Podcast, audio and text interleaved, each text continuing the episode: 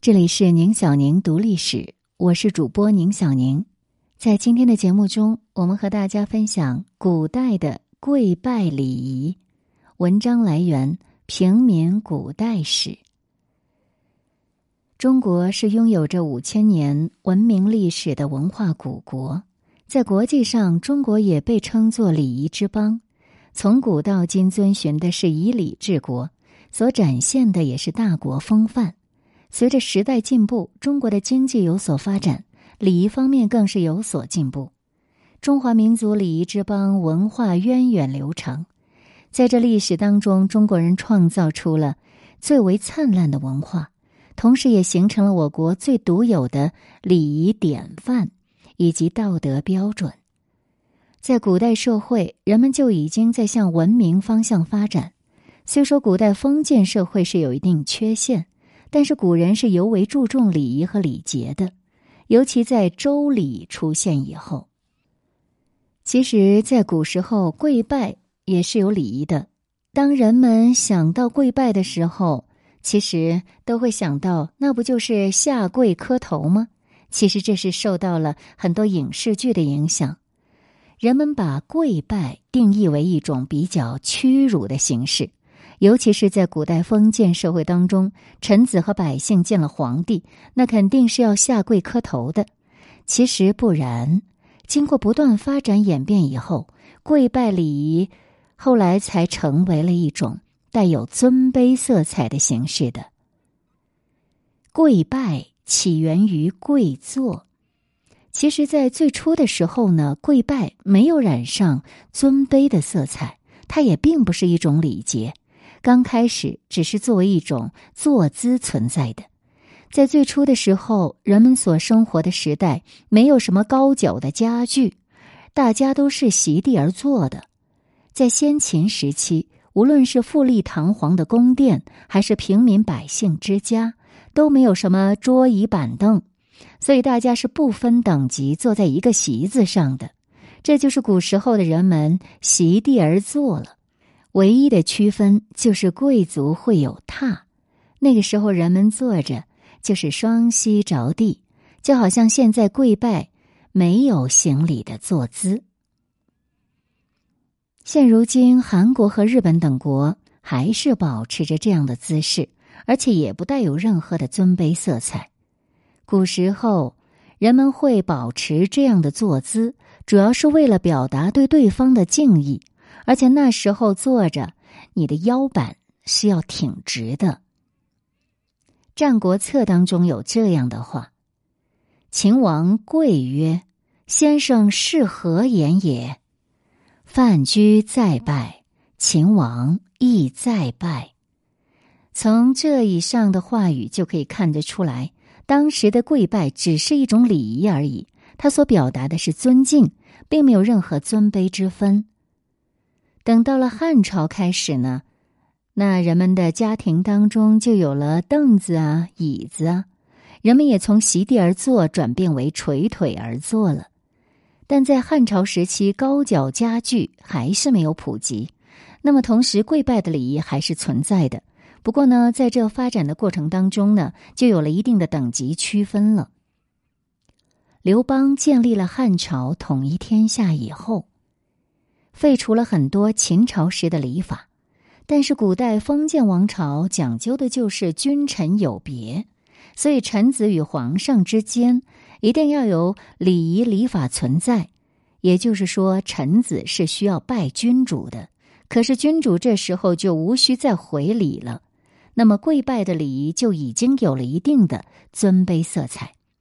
当时汉朝也规定了很多的礼仪。其中就有跪拜高低之分，在那时跪拜就已经不能够抬头直视皇帝了。礼仪经过这样的强化以后，皇帝的位置变得更高。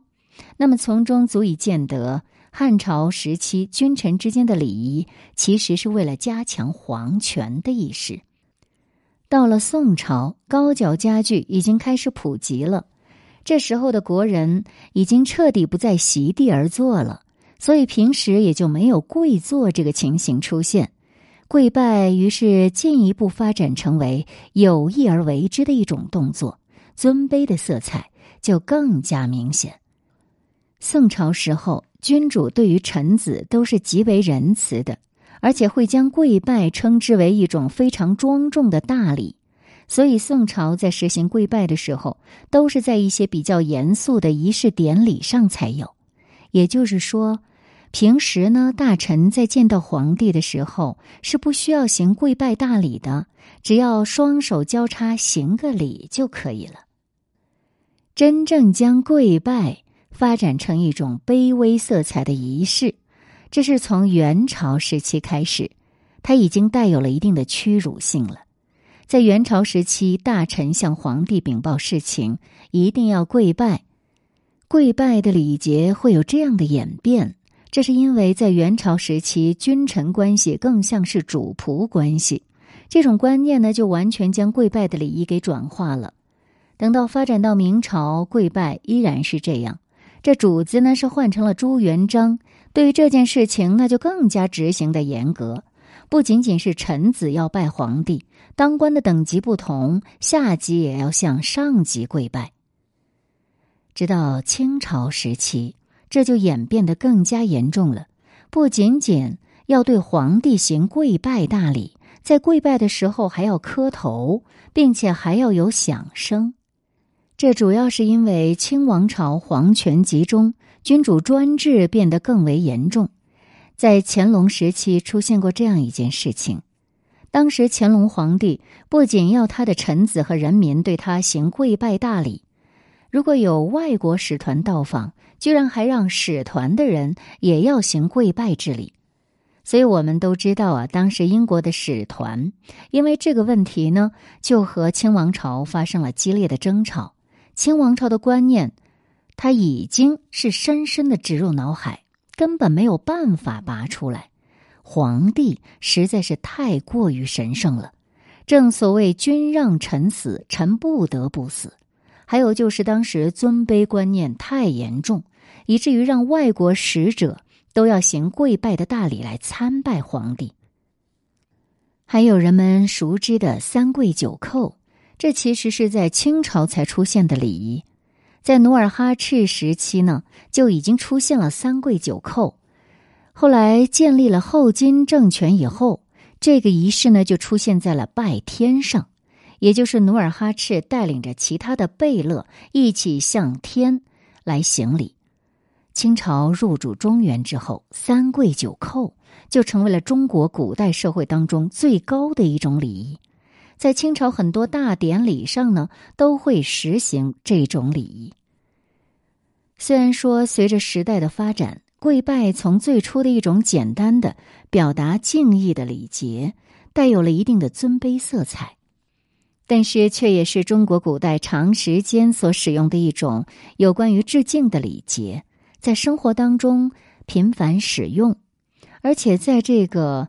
跪拜这方面呢是有很多种类的，在《周礼》当中有记载：变九拜，一曰稽首，二曰顿首，三曰空首，四曰震动，五曰吉拜，六曰凶拜，七曰奇拜，八曰包拜，九曰素拜。以享佑祭祀，也就是说，在古代跪拜礼仪当中，一共是有九拜，而且这其中有三种礼仪是最为常见。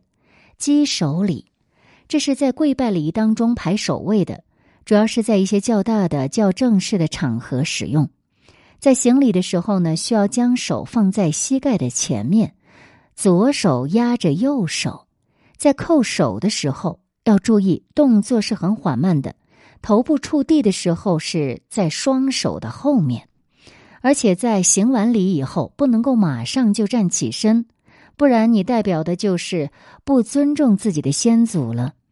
而在行礼的过程当中呢，还有专门的人员来进行把控节奏，所以这种礼仪在民间应用很少。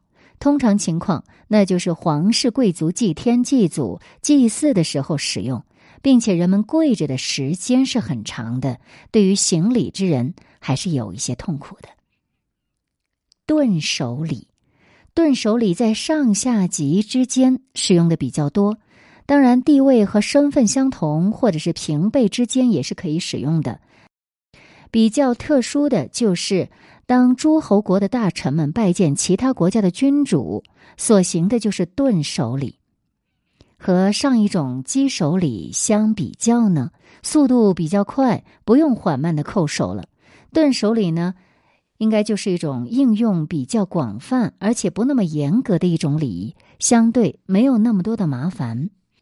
空手礼，空手礼就是指在行礼的过程当中，自己的头是不用和地面接触的，头的位置是可以和自己的心脏在同一个水平位置上的。现如今的跪拜礼仪呢，其实已经没有什么等级划分了。跪拜之礼发展到现在，已经有了不同的意义，完全没有了等级划分，反倒是变得有更加的尊重之意。大多数地区呢，都会在逢年过节或者是祭祖拜祖的时候，会出现行跪拜之礼的情况。虽然说这种古老的带有尊卑之分的礼仪已经从当代人的脑海当中剔除。